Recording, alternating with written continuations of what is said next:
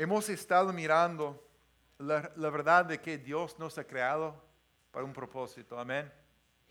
Por un propósito. Hemos pasado varios meses realmente mirando esa realidad y es grande. Quizás te has preguntado, ¿por qué estoy aquí? ¿Para qué estoy aquí? Y no me refiero a la, a la capilla mirando el sol afuera, ¿no?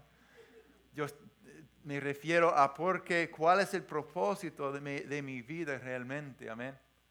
¿Por qué, ¿Por qué existo? ¿Por qué vivo? A lo mejor tienes esa pregunta en tu corazón en esta mañana. Algo dentro de ti se ha despertado y estás buscando, ¿para qué estoy aquí? ¿Cuál es mi propósito? ¿Para dónde, de, de dónde vengo y para dónde voy? Es una excelente pregunta, amén. Es necesario hacer esa pregunta porque tiene una respuesta. Pero el desafío con esa pregunta, hermanos, es que como no te creaste, no somos nuestros propios diseñadores, ¿verdad? Así que no hay manera que uno solo puede descubrir las respuestas a esa pregunta. Tiene sentido, ¿verdad? No te creaste, no eres tu propio diseñador. Entonces no hay manera que uno solo puede descubrir el propósito de su vida. Porque es el diseñador que conoce el por qué decidió crearte, amén. Y sus propósitos son buenos. Lo cierto es que no vas a encontrar tu propósito mirando en tu, tu interior. Tampoco vas a encontrar mirando en tu alrededor. Vas a encontrar tu propósito mirando a tu creador. Amén. Y lo grande es que Dios, nuestro creador, nuestro diseñador, nos ha dicho por qué y para qué existimos. Y es grande. Es grande, no es por casualidad, no eres un accidente. Amén. Tu vida es importante. Tiene, tiene un impacto eterno. Tu vida tiene un impacto eterno. No hay manera de medir el impacto de su vida cuando se, se mire con esa luz. Que cada, que, que, cada persona, cada decisión, tu vida, mi vida tiene un impacto eterno. Puede impactar vidas para siempre. Amén. Eso es grande. Y los propósitos de Dios en cada ser humano no son opcionales. O sea, Dios ha puesto dentro de cada ser humano ciertos propósitos. Y no es como un paquete de cable televisión donde dice, bueno, a mí me gusta ese propósito, esto no, no, ah, no me importa, eso, yo quiero esa parte del paquete. mi vida va a ser más fácil si, si pongo a un lado ese, ese propósito. Y yo, yo, me, yo, me, quiero eso. No, no funciona así, ¿verdad? Los propósitos de Dios están en, en nosotros. Pero la pregunta, la gran pregunta, es la siguiente, porque además de un propósito específico, hemos sido regalados algo poderoso y también peligroso, dependiendo de cómo se usa. Y eso se llama la voluntad propia. Tenemos el poder y la necesidad de decidir, tomar decisiones, creerlos, aceptarlos, aprender, vivir conforme a ellos, los propósitos con la ayuda de Dios. Pero es tu decisión es mi decisión. Al, entender y saber que Dios me ha creado con propósitos, voy a, buscar vivir conforme a sus propósitos o no. Cada ser humano toma esa decisión. Algunos no saben, muchos andan en las tinieblas solamente haciendo lo que hace todo el mundo sin saber que Dios nos ha hecho para cosas mejores. Amén. Y por eso tenemos que dar a conocer la verdad de su palabra, para que cada ser humano tenga el chance de poder vivir según lo que Dios ha dicho sobre ellos, los propósitos por los cuales Dios los ha creado. Amén. Y si estás aquí esta mañana con esa pregunta en tu corazón, yo espero que puedas escuchar la voz de Dios diciéndote, mi hijo te he creado con un propósito. Entonces los cinco propósitos los cinco propósitos de Dios para tu vida. Vamos a mirar los cinco en el día de hoy. En primer lugar, fuiste planeado para agradar a Dios. Amén. Eso se llama la adoración.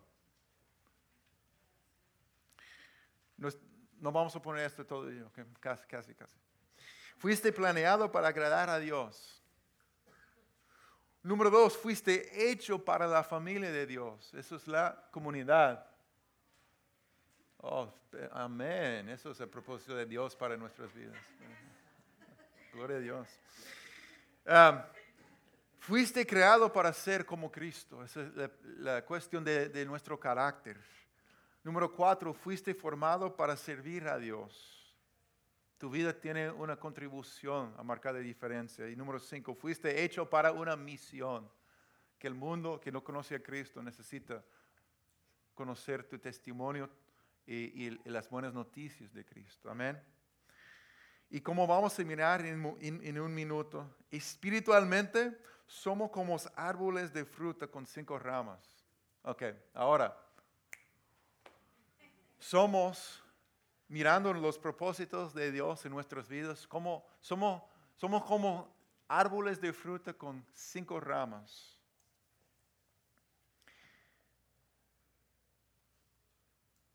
Fuimos creados, amén. Y, cada, cada, rama tiene un aspecto, pero todo comienza con lo, lo que esté en el centro de nuestra vida. Lo que esté en el centro de nuestra vida. Mirando esto, voy a leer otra vez los cinco propósitos antes de seguir adelante. Hermano, fuiste creado para, planeado para agradar a Dios, para conocer a Cristo, que Cristo sea el centro de nuestras vidas, amén. Todo comienza allí, que vamos a ver en un momento más, pero todo comienza allí con, con lo que sea el centro de nuestra vida, sea Cristo, otra cosa. Fuiste, hecho para la familia de Dios. Eso es la cuestión de la comunidad. ¿Cuál es mi comunidad? La comunión que tengo con otras personas. Amén. Fuiste creado para ser como Cristo.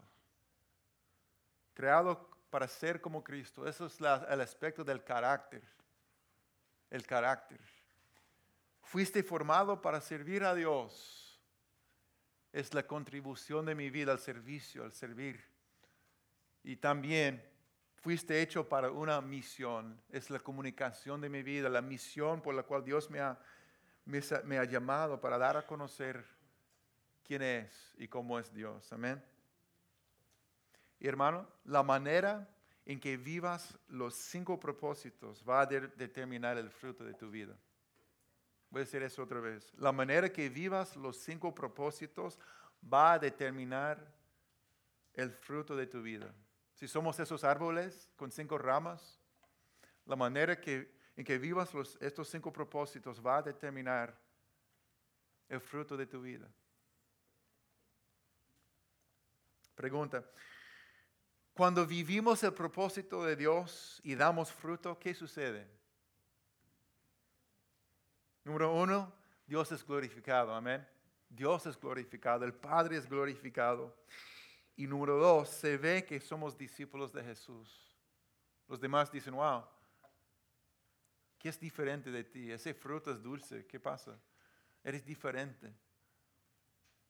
Eso es lo que Cristo dijo en Juan 15, versículo 8. Mi Padre es glorificado. En versículo 8 eh, de Juan 15 dice, mi Padre es glorificado cuando ustedes dan mucho fruto y muestren así que son mis discípulos. Amén. Cristo quiere te creado y formado para dar mucho fruto. Amén. El Padre es glorificado cuando damos mucho fruto y así demostramos que somos sus discípulos. Eh, la semana pasada, si estaban aquí, levanten la mano. Recuerden que hablamos acerca de nuestra misión, nuestro, el mensaje de nuestra vida, ¿verdad? Todos tenemos una historia, tenemos eh, aspectos de nuestra vida que Dios quiere usar para dar, a conocer su bondad, su salvación, su luz, su esperanza. Eh, eh, en las cosas buenas, las cosas malas, tenemos una historia, tenemos un testimonio. Um, y la segunda parte de eso hablaba de que tenemos hay lecciones de vida que Dios nos ha enseñado, cosas que hemos experimentado, que han marcado nuestras vidas de ciertas formas. Y eso forma parte de nuestro, nuestra, nuestra, nuestro mensaje de vida. Y yo quiero compartir un poquito de, algo que marcó mi vida, una experiencia. Yo crecí en la iglesia, pero alrededor de los 17, 18 años de edad, yo comencé a sentir un deseo más fuerte a conocer a Cristo. Yo también comencé a sentir el deseo de, a servir a Dios. Algo dentro de mí solamente decía, yo quiero hacer algo para Dios, yo quiero servir a Dios, yo quiero ser útil para Él. Y, y también Dios me guiaba a lugares juntándome con personas que me ponían un ejemplo de cómo se ve amar a Dios y amar a las personas. Y, en ese tiempo de mi, vida, muchas cosas estaban pasando en mi vida, en, mi interior, creciendo deseo de, encontrar mi propósito, saber de cuál es mi misión, cuál es mi llamado, todas esas cosas juntos.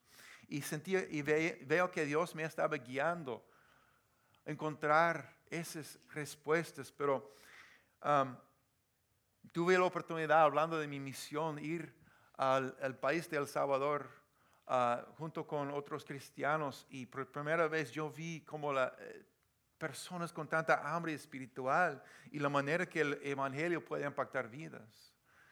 Y regresé diferente, marcó mi vida de una manera que nunca he sido igual. Se despertó dentro de mí algo que me decía, yo quiero hacer esto, yo quiero ser misionero en Latinoamérica. Y después Dios me puso en otra iglesia donde estaba con personas que me ponían un ejemplo de cómo servir a Dios y amar a las personas. Y Dios me guiaba, me guiaba en diferentes experiencias y también me, enseñó a, perdonar a los demás y, y ser sanados de, cosas que yo necesiten, donde yo tenía necesidad de ser restaurado y muchas cosas. Y también conocí a mi esposa y descubrimos que compartimos muchos del mismo deseos de de hacer ciertas cosas para Dios. Bueno, todo eso, Dios despertó esos deseos de realmente, para decirlo de esta forma, vivir los propósitos y planes de Dios para mi vida. Yo sé que muchos se identifican con eso, que poco a poco Dios ha estado obrando, despertando dentro de, uno el deseo de, vivir los propósitos, propósitos de Dios, saber los planes de Dios y, y cómo puedo caminar en ellos, ¿verdad? Es un proceso a veces muy difícil, pero también hermoso. Y bueno, para cortar la historia, después, 10 años después de, o, sea, wow, dos, 12 años después de, esa experiencia con misiones en El Salvador, yo tuve la oportunidad de, de hacer tomar un paso más grande en esa dirección y realmente por primera vez mudarme a un país latinoamericano para servir como misionero por primera vez, a los 30 años de edad. Entonces, imagínense, yo tenía mucha emoción, muy emocionado porque en, mi camino con Dios, cuando luchaba, cuando yo me sentía solo, me sentía desilusionado, había dentro de mí ese sueño, que un día yo voy a, a hacer lo que Dios ha puesto, ese sueño que Dios puso en mi corazón, los 18 años de edad. Y a los 30 llegué, wow, gloria a Dios, llegamos, llegamos, amén. Pero así no termina la historia, porque descubrí que al, llegar a ese, ese, lugar, ese sueño, la vida no se, pone, no, se pone fácil. No es, como una barra de magia que, que, Dios está ahí tocando todo como cambiando todo que tocas a, oro, nada así, ¿no? Comenzaron las luchas, comenzaron el desánimo, comenzaron eh, pruebas en mi vida. O sea, yo quería hacer muchas cosas para Dios que por años había soñado, pero yo ponía mucho esfuerzo y muchas ganas en lo que quería hacer para Dios, pero yo sentía que no estaba logrando, logrando nada. Y un día yo le, le comentó a mis amigos que estaban también sirviendo allí, yo, yo, yo, estoy pensando en irme porque yo, yo me siento que no estoy logrando nada aquí. Yo me siento muy desanimado. Y por me esforzaba más, yo, yo quería hacer más. Y lo que pasaba es que yo pensaba que en mis fuerzas yo iba a poder hacer lo que la obra de Dios. Yo pensaba sin saber que yo pensaba que eh, por, por, trabajar más duro, por estudiar más duro, por hacer todo más fuerte, yo iba a poder hacer lo que Dios me había llamado a hacer. Pero entre más esfuerzo ponía, menos fruto sentía y más frustrado y desanimado yo me sentía. Y yo recuerdo, llegué unos seis, cinco meses, seis, siete meses al estar allí. Y yo pasé una semana deprimido, pero deprimido. El enemigo estaba atacándome mucho, diciéndome, eres un fracaso todos los días. Yo me sentía cansado, yo sentía que no podía comunicarme bien, que nunca iba a lograr nada en ese lugar. Y mi sueño, wow, ¿qué pasó? Yo estaba listo a irme y, tirar la toalla. Tal vez te has encontrado un momento así en algún momento de tu vida que, wow.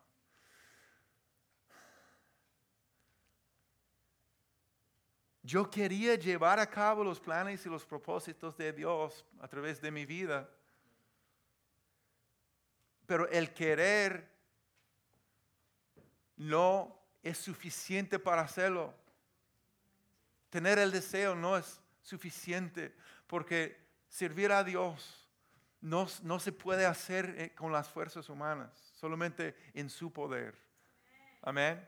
Y lo que yo no había entendido, que es el secreto de dar fruto, es vivir como una rama conectada a la vid es la ilustración que Cristo usó cuando dijo, yo soy la vid y ustedes son las ramas, ¿verdad? Y Dios me guió a, mirar ese capítulo en la Biblia donde, donde Él habla de la vid y las ramas, por, no por una semana ni dos semanas, ni un mes, por, sino meses. Yo creo que fue casi un año que Dios me detenía en Juan 15 mirando qué significa ser una rama conectada a la vid, Jesucristo. Porque yo tenía que aprender que yo no puedo producir fruto por querer, por mis esfuerzos. Solo se puede producir fruto de Dios al, al, tener una relación con Él, al estar conectado con Él, al estar en su presencia, al conocerle a permitir que Él obre por medio de uno en vez de tratar de producir algo que ningún ser humano puede hacer. Y los cinco propósitos de Dios para tu vida no, no puedes producir por querer o esforzarte más. El fruto va a venir cuando Cristo esté en el centro, Él, él, él siendo la vid y estar conectado con Él. Para dar una pequeña resumen, ¿qué quiere decir? ¿Qué significa? ¿Qué, quería decir Cristo con esa ilustración? de ramas conectadas a, la, vid principal. Hay muchas posibilidades, pero para mí, en primer lugar, habla de dependencia. De dependencia. O sea, no hay vida. Para esa rama no hay vida, no hay fuente de vida apartada de la, de la vid. Es ese sentir, de, esa actitud de corazón que te dice, Dios, Cristo, no puedo hacer nada sin ti, no tengo vida aparte de ti tú eres mi vida. Cualquier cosa buena que va a suceder a través de mi vida, en mi, vida, es solamente gracias a ti. Dependencia. La otra cosa es intimidad. Amén. El secreto del fruto de la vida espiritual es la intimidad con Él, es conocerle, es amar a su presencia, es escuchar de Él o, estar con Él en silencio, pero es intimidad. Dios está cerca a nosotros. Amén es sentarnos a los pies de Cristo y decir, aquí estoy. No tengo otra gente, no tengo otra cosa más, más importante en ese momento, solo estar contigo, conocerte. Y lo que yo estaba equivocado en que por querer producir fruto, por el querer de lograr cosas, de tener éxito en mi sueño, en mi llamado, yo estaba dejando a un lado la intimidad con Cristo, tratando de hacer cosas. En su nombre, Sí, yo quería hacer cosas para Cristo, pero también yo quería tener éxito. Yo quería sentirme exitoso, yo quería sentirme que estoy logrando cosas, amén. Pero realmente no se trata de eso. Se trata de depender de Cristo y de conocerle a Él Y, en esa rama hay una conexión tan íntima que no se, no, podemos, no se sabe dónde termina la vida y dónde comienza la rama porque está íntimamente conectada, está ligada así. Y es, es, lo que Cristo tiene para todos nosotros. Amén. Su vida entrando y fluyendo por medio de nosotros. Y el fruto sale. El fruto sale. Los propósitos salen. ¿Podemos leer ese texto tan precioso juntos? Amén. Jesús dijo, yo soy, y voy, a, señalar algunos puntos porque para mí tiene que ver con los propósitos de Dios. ¿Está bien? Cristo dijo, yo soy la vid verdadera. Amén. Hablando de Cristo en el centro. Cristo en el centro. La adoración. Y mi Padre es el labrador.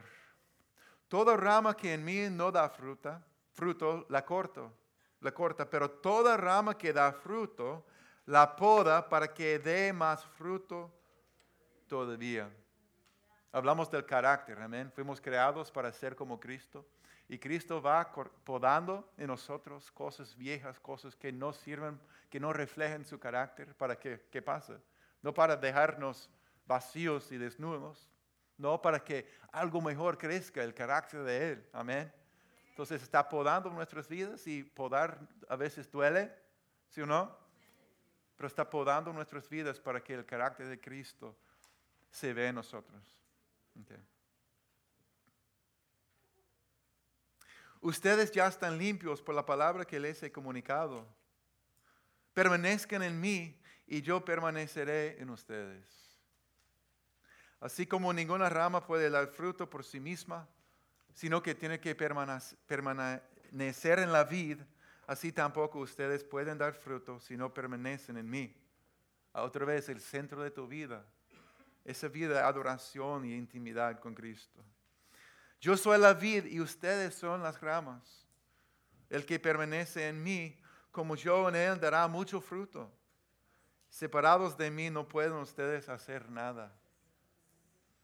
El que permanece en mí es que no permanece es desechado y se seca como las ramas que se recogen, se arrojan al fuego y se queman. Si permanecen en mí mis palabras permanecen en ustedes, piden lo que quieran y se les concederá. Mi Padre es glorificado cuando ustedes dan mucho fruto y muestran así que son mis discípulos. Amén. La contribución de tu vida servimos y damos buen fruto para el beneficio de los demás.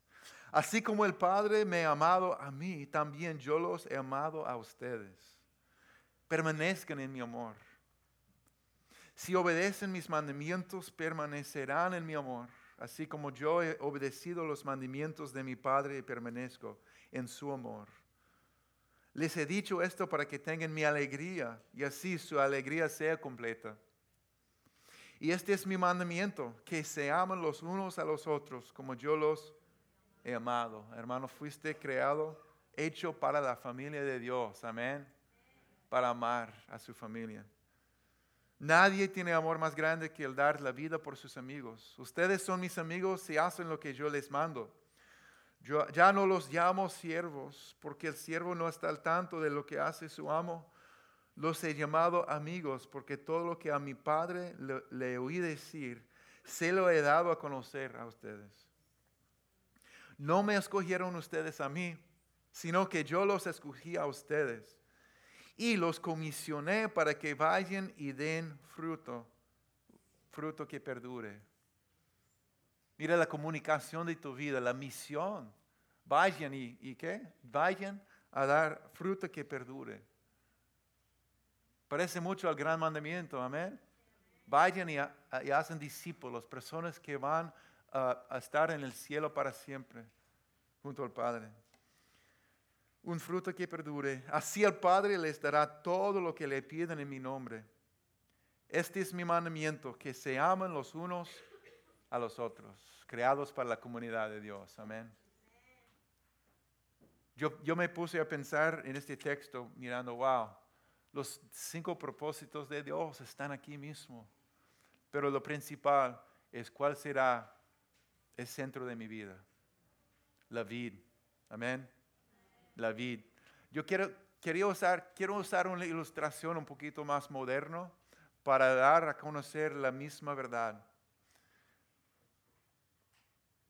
Hablando de esa conexión, tú puedes comprar un, un aparato, o no sé cómo ustedes llaman en su país, pero uno electrodoméstico, algo así, un appliance, y puedes ponerlo ahí en tu casa. Puede ser de la mejor calidad, hecho en Alemania, no sé. Pero puede ser de la mejor calidad, pero no te va a funcionar, no va a servir, no va a funcionar, no va a hacer su, su llamado, su propósito.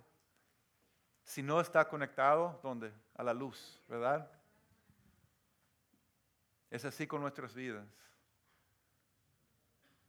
Podemos tener el querer, tener los mejores libros, tener los recursos, tener un ambiente bueno donde, de, una iglesia, de, enseñanzas, de radio, de, todas las cosas, pero si no estamos conectados a la luz, no hay manera de, vivir los propósitos por los cuales fuimos diseñados. Amén.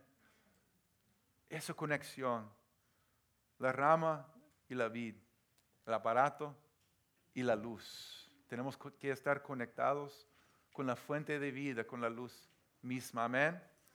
Entonces miremos las cinco preguntas más importantes de la vida que todo ser humano va a contestar de alguna forma. Y la primera es lo que ya hablamos, ¿cuál será el centro de mi vida? Tienen una hoja ahí, es el propósito de eso, sí. Yo, confío que Dios va a estar hablando a, nosotros de una manera personal en esta mañana. Amén. Puede ser que hay unas escrituras que voy a mencionar que quisieran buscar, reflexionar, pero puede ser también que hay, hay, cosas personales que Cristo quiere hablar a tu vida acerca de algunos aspectos de los propósitos. Amén. Porque estamos en proceso, estamos aprendiendo. Pero la primera pregunta y la más importante es, ¿cuál será el centro de mi vida? es la pregunta de la adoración.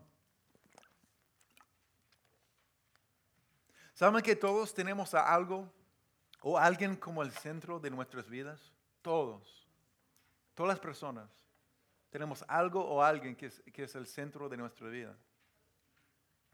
Pero la pregunta es, ¿es Cristo o es algo o alguien que no sea Jesús, que otra cosa? ¿Me explico? ¿Para quién vivirás? ¿Al rey de qué estás edificando tu vida? Puedes centrar tu vida alrededor de tu carrera, tu familia, un deporte o de diversión, alrededor de dinero, entretenimiento muchas otras actividades. Y estas cosas no son malas. Todas ellas son buenas, pero no pertenecen en el centro de tu vida. ¿Verdad? ¿Tiene sentido? Uno a veces me, han, hecho la pregunta mis, mis, propios hijos y otras personas, ¿no puedo tener dinero y, Dios? Sí, uno puede tener dinero y Dios, pero dinero no puede estar en el centro de tu vida. Solo Cristo puede estar ahí. Él decide cualquier plan, cualquier decisión, porque lo que adoramos, lo que lo que adoramos, o, que lo que es el centro de nuestra vida es lo que adoramos. Porque ninguna de esas cosas buenas basta para sostenerte cuando la vida comienza a despedazarse, ¿verdad?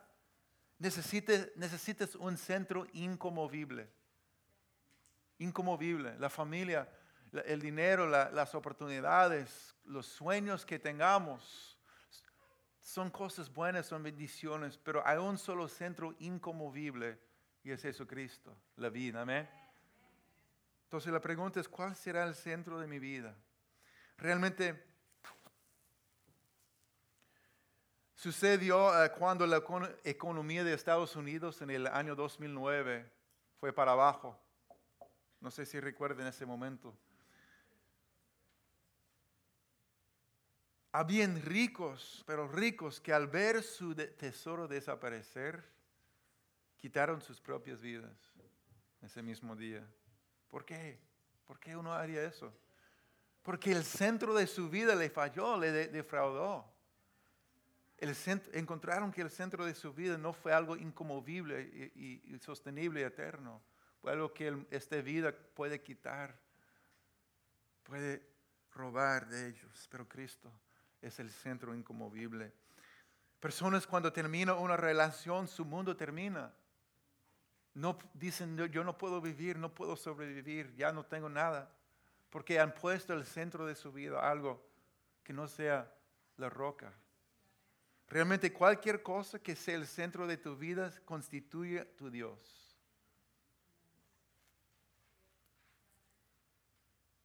Y cuando le entregaste tu vida a, Cristo, Él pasó a ser el centro, pero debes mantenerlo allí mediante la adoración. Amén.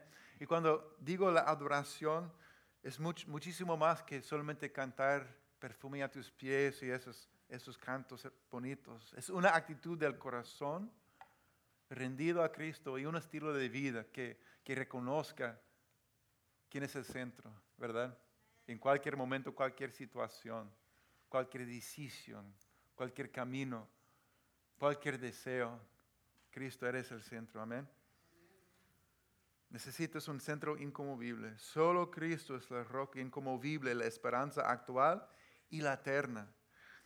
Pero la cosa es que no puedes, nadie puede tener dos centros uno solo. Por eso Cristo dijo, no pueden servir dos señores. Va a amar al uno y ofrecer al el otro o viceversa. A un solo centro. Entonces, Dios, Cristo dijo, no pueden servir a Dios y, y las riquezas, pero puedes poner ahí cualquier otra cosa que quiere competir, que quiere invadir, que quiere ponerse ahí. Entonces la adoración es un estilo de vida en que tenemos y mantenemos a Jesucristo en el centro de nuestras vidas. Amén. Diariamente. ¿Cuál será el centro de mi vida? Bien. Número dos. ¿Cuál será la segunda pregunta más importante de la vida? ¿Cuál será el carácter de mi vida? ¿Cuál será el carácter de mi vida? Esta es la pregunta del discipulado. ¿Quién seré? ¿Quién seré? En, algún momento yo creo que todo ser humano comienza a reflexionar y pensar en esta pregunta, ¿verdad? ¿Quién quiero ser? Yo, soy la persona que yo quería ser o quisiera ser. O, quiero ser diferente, quiero ser mejor. Yo, quiero, yo creo que en algún momento todo ser humano dice, yo quiero ser mejor. ¿Por qué? Porque fuimos creados para ser como Cristo. Amén, creados a la imagen de Dios para reflejar el carácter de Cristo. Entonces, ¿qué clase de persona serás? Dios está más interesado en lo que eres que en lo que haces. Amén. Por eso Dios estaba dispuesto a sentarme y decir, yo no, me interesa tanto lo, que piensas que vas a lograr. Yo quiero enseñarte, sentarte a mis pies y aprender y, que esa vida fluye dentro de, tu vida. Amén. Dios está más interesado en lo que eres que en lo que haces. Dios ha, dado dones a todos, pero si no tenemos el carácter de Cristo, los dones van a desviarnos y vamos a terminar diciendo una cosa pero viviendo otra. Pero Cristo está formando su carácter en nosotros. Amén. Como dice en Gálatas 4, 19, el, el, apóstol Pablo oró, oh mis hijos queridos, siento como si volviera a sufrir dolores de parto por ustedes y seguirán hasta que Cristo se forme por completo en sus vidas. Que Cristo se forme por completo en sus vidas. Cristo vive en nosotros, amén. Y su carácter está creciendo en nuestras vidas. Fuimos creados para ser como Él. Y sabes algo que el primer propósito, la adoración, está muy ligado al segundo, el carácter. ¿Por qué? Porque tendemos a vernos como lo que adoramos. Lo que adoramos comenzamos a reflejar. Eso. Hay una cita que siempre me impacta, eh, que un hombre escribió. Él dijo, adore al dinero y se volverá codicioso.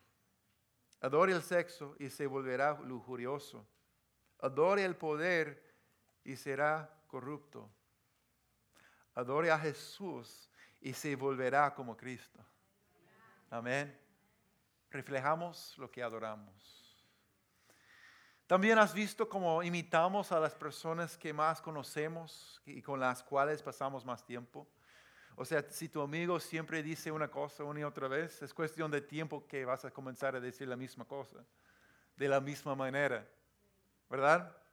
Nuestros niños lo hacen todo el tiempo. Así es como Cristo en nuestro carácter. Entre más tiempo pasamos con Él, en su palabra, en conversación con Él, lo imitamos más y más. Así sucede.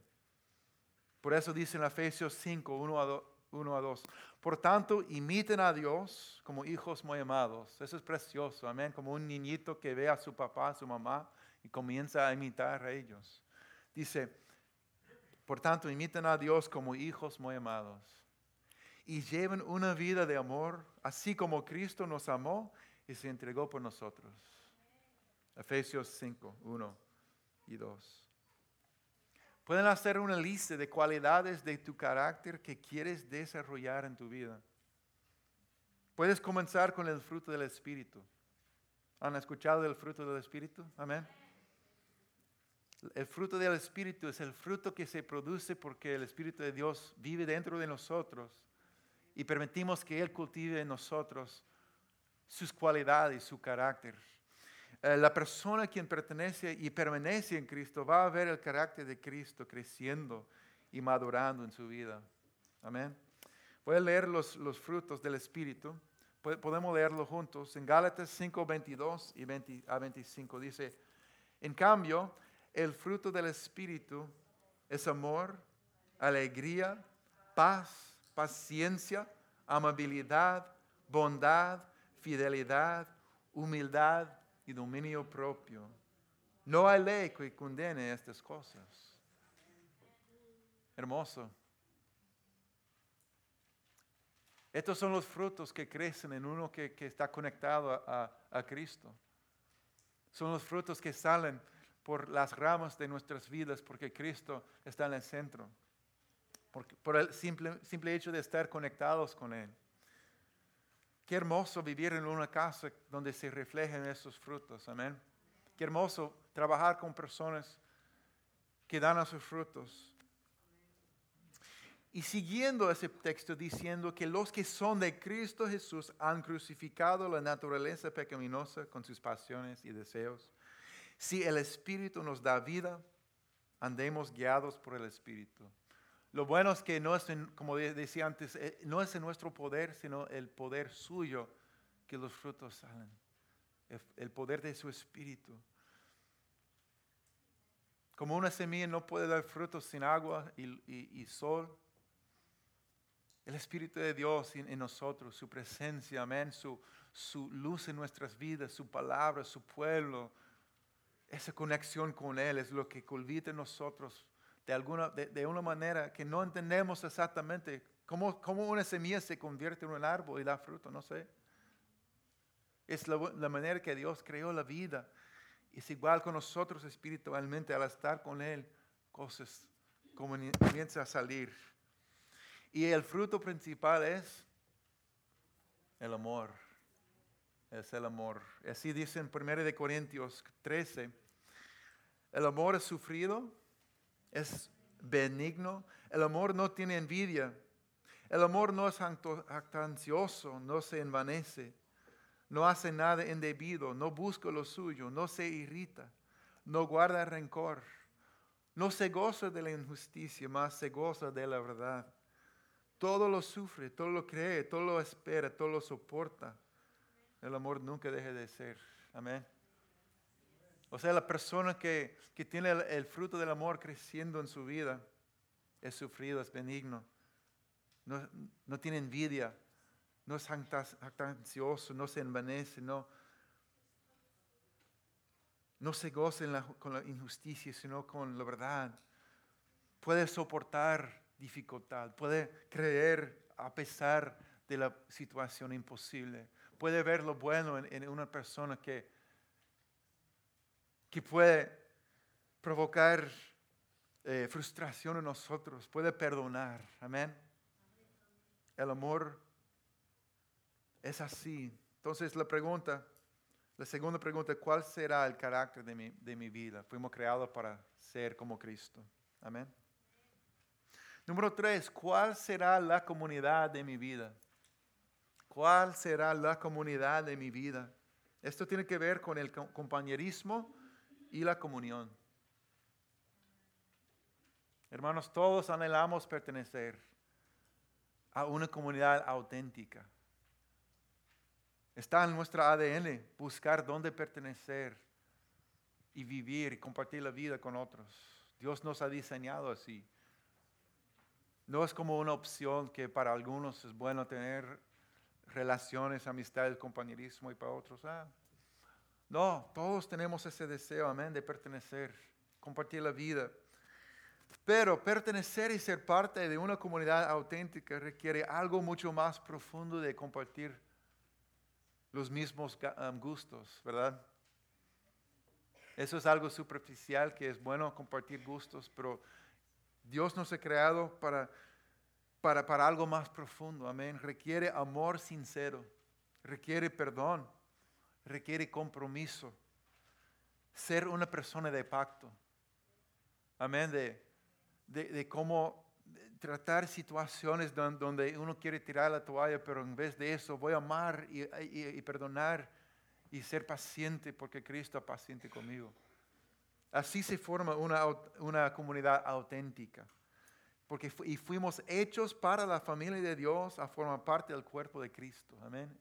Cada uno es un miembro importante.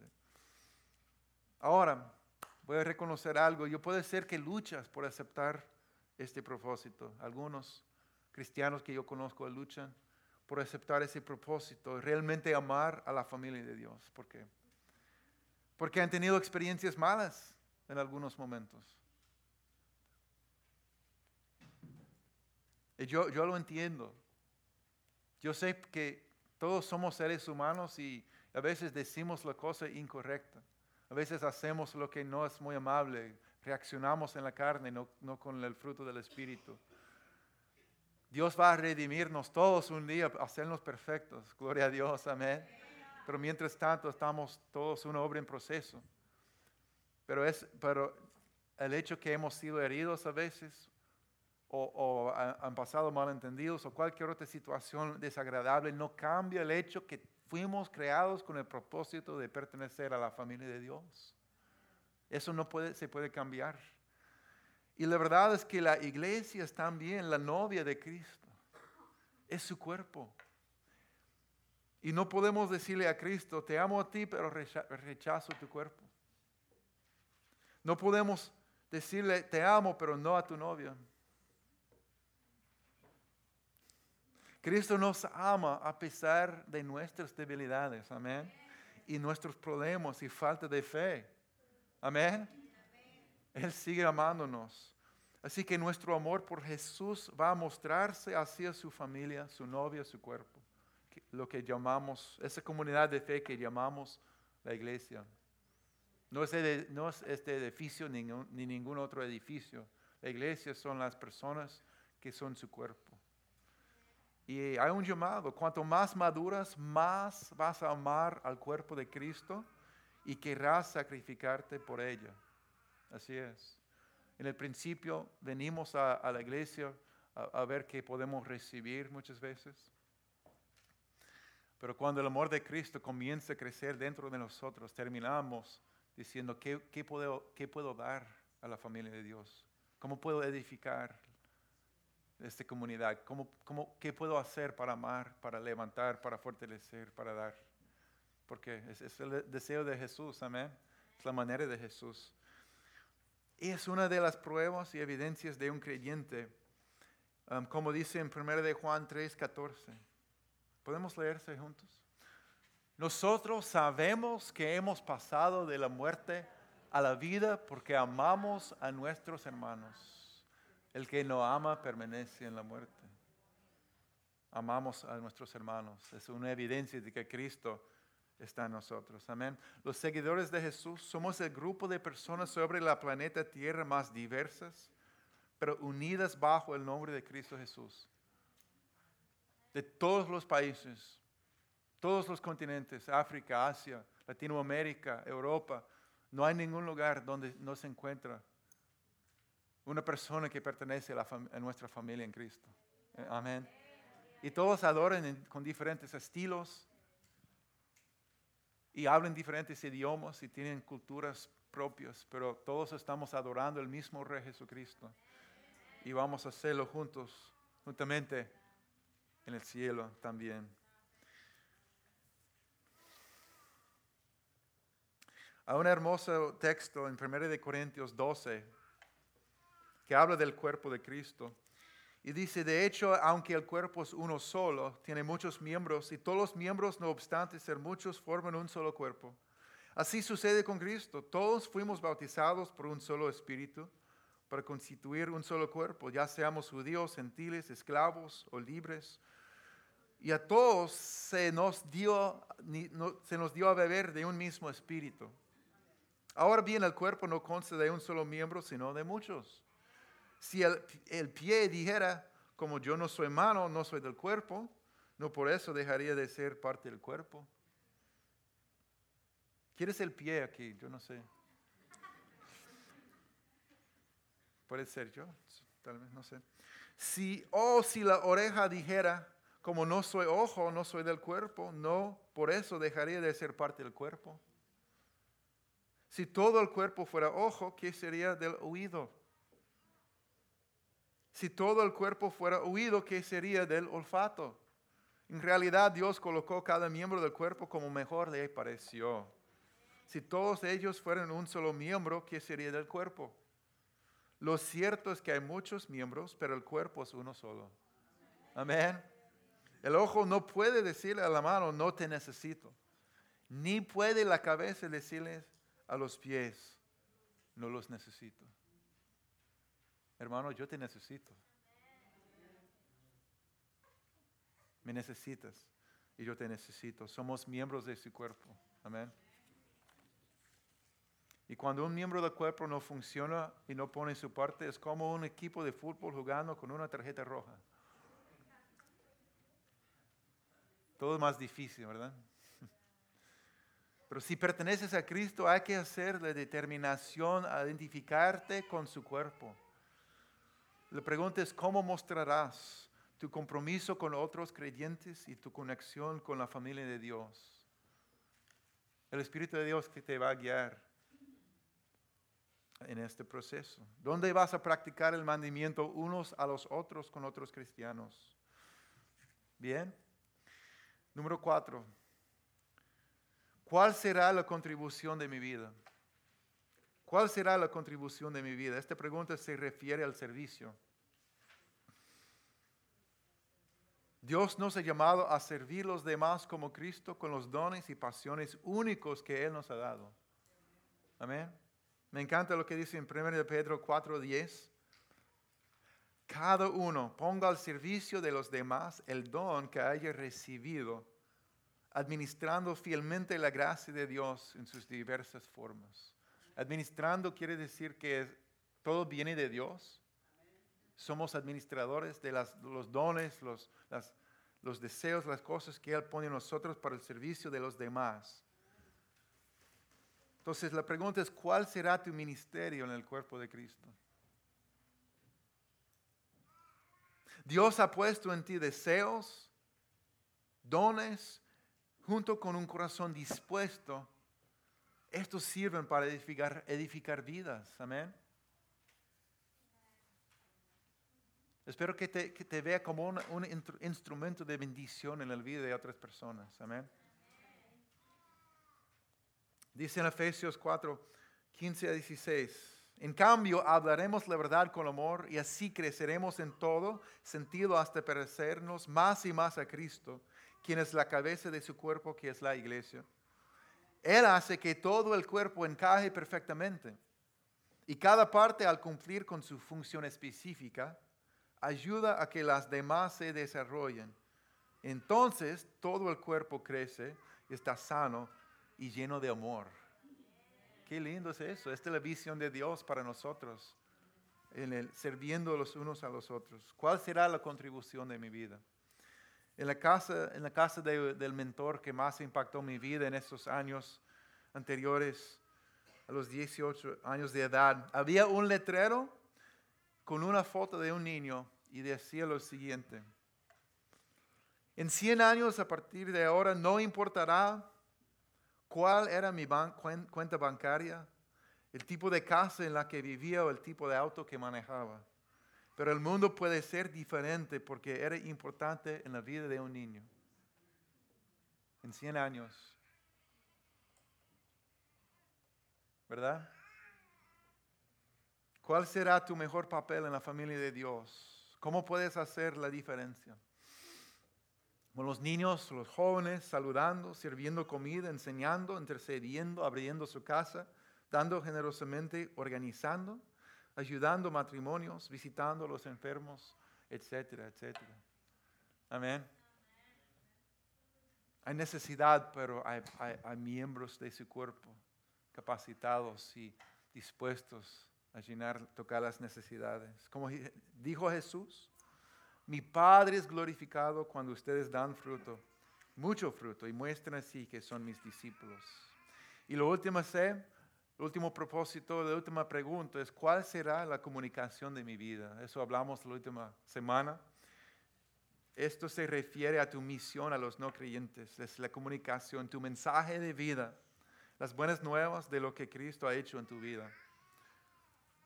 Todos tenemos un mensaje que se, escucha por medio de nuestras vidas. Los, los, eh, músicos, los artistas, las estrellas, los deportistas, los políticos, todas las personas tienen un mensaje que están promoviendo a los demás.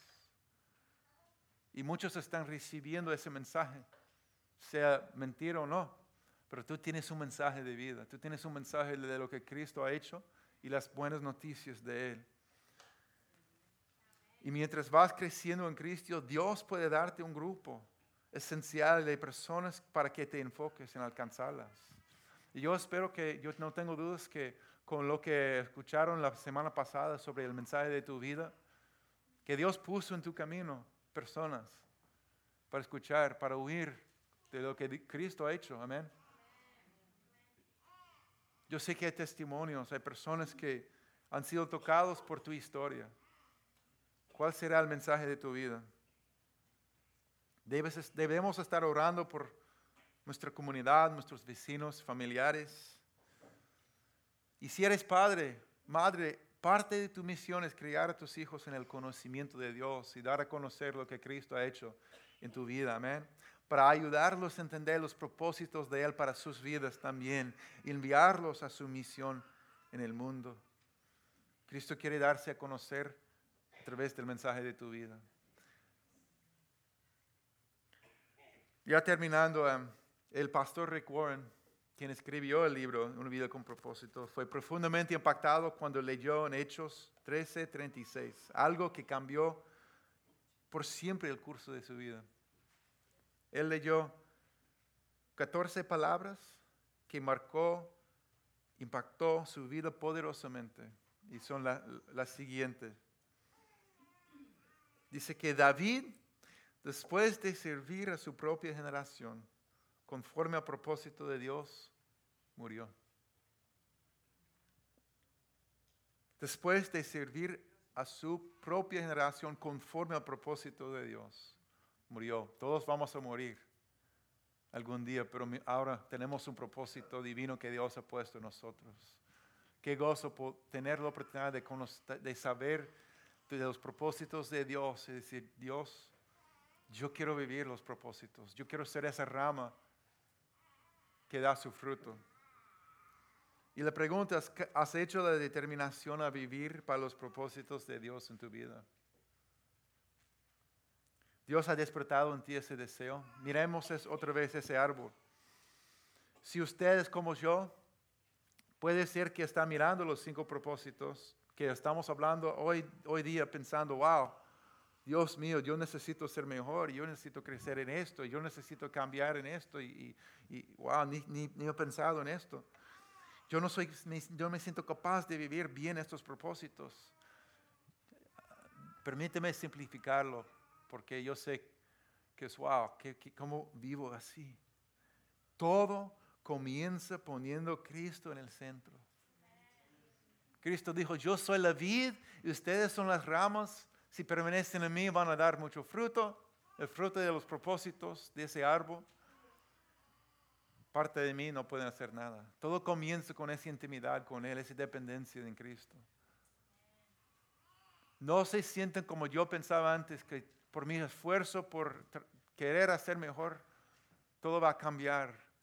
Todo va a cambiar cuando estoy muy cerca de Cristo y permito que su vida esté en mí cuando me siento a sus pies y a decir, Cristo, necesito tu ayuda. Yo quiero vivir los propósitos que, por los cuales tú me has creado. Amén. Pero yo reconozco que yo no lo puedo hacer solo, pero yo puedo en tu poder. Por tu gracia, por tu presencia, con la ayuda de tu familia alrededor de mi vida. Amén. Por tu espíritu que habita en mí. Así cuando uno se entrega a Dios, Él se encarga de guiarnos paso a paso a vivir los propósitos suyos con su poder y con su ayuda, con su amor en nosotros. Amén. Esas son las buenas noticias. Todas las religiones dicen que hay que vivir de esta forma, ta, ta, ta, ta, ta, hacer estas cosas. Pero solo Cristo puede darnos el, poder suyo para hacerlo. Oh, qué bendición, amén. Dice, mi carga es, liviana. ¿Por qué? Porque eh, el yugo es algo que se, ponía sobre dos animales, no, uno solo. Y Cristo está diciendo, ponte a mi lado, hombro a hombro conmigo, vamos a caminar y vivir esta vida con mi poder. Es como decía antes, esa conexión a la luz, ¿verdad? Ese aparato no puede hacer nada sin, tener, sin, sin, esa conexión. No podemos hacer nada sin estar conectados con Cristo, tener a Él en el centro. Permanezcan en mí y yo permaneceré en ustedes. Así como ninguna rama puede dar fruto por sí misma, sino que tiene que permanecer en la vida. El centro de nuestra vida, Cristo. Amén. Entonces, viviendo los propósitos y los planes de Dios en tu vida, comienza con Cristo. ¿Dónde? En el centro, miremos otra vez ese árbol. Con esa conexión personal con Él, una relación diaria y sincera. Todos los días. Amén. Yo no tengo dudas que Dios ha hablado a, nuestras vidas en ciertos aspectos, en ciertos, ciertas cosas, donde hemos mirado los propósitos, hemos visto Puede ser que para ti tiene que ver con, te has dado cuenta que no sé si Cristo realmente, Cristo ha salido del centro. Yo necesito volver a, simplemente volver a ese primer propósito de ese Cristo. Yo quiero que estés en el centro de mi vida y ninguna otra cosa. O puede ser que has estado luchando con una área de tu carácter o has sido herido por la familia de Dios y necesitas perdonar y recibir la bendición de pertenecer otra vez a una familia en Cristo. O puede ser que estás buscando dónde es mi contribución, dónde es la oportunidad donde Cristo me está guiando a servir a los demás. O, o como hablamos la semana pasada, estás creciendo, estás bien con Cristo, pero estás mirando al mundo perdido y necesita conocer tu testimonio entonces, yo voy a permitir que Dios hable a, nuestros corazones al terminar en oración. Y vamos a poner como un, canto suave de adoración y, y, vamos a orar y tomar un momento para decir, Cristo, yo, yo me acerco a ti nuevamente y, y yo, yo quiero. Para mí fue un momento cuando al final de dos semanas en esa experiencia misionera, cuando tenía 18 años, había un llamado a decir, si quieres entregar tu vida a Cristo totalmente, ponte de rodillas. Y yo lo hice, algo sucedió en mi corazón. nunca, nun- nunca he estado igual. Puede ser que tienes en tu corazón el deseo de, de pasar y, y tomar el cuerpo de- y la sangre de Cristo como un símbolo de que yo no estoy cansado de luchar en mis fuerzas, pero yo recibo lo que Él me da, amén, para vivir esta vida con propósito para, para Cristo, amén. Entonces, tomam- tomemos un momento y puede ser que estás ahí para conversar o puede ser que quieres formar un altar. Un altar es un lugar donde regresamos a los pies de Dios para decir, aquí estoy, Señor. Yo me acerco a ti otra vez y el deseo de mi corazón es, es- es tenerte al centro y que esos frutos crezcan en mí. Amén. Amén. Gracias, Padre. Donde estuviéramos, Dios, Gracias, Dios. si tú no nos hubieras salvado, Jesús.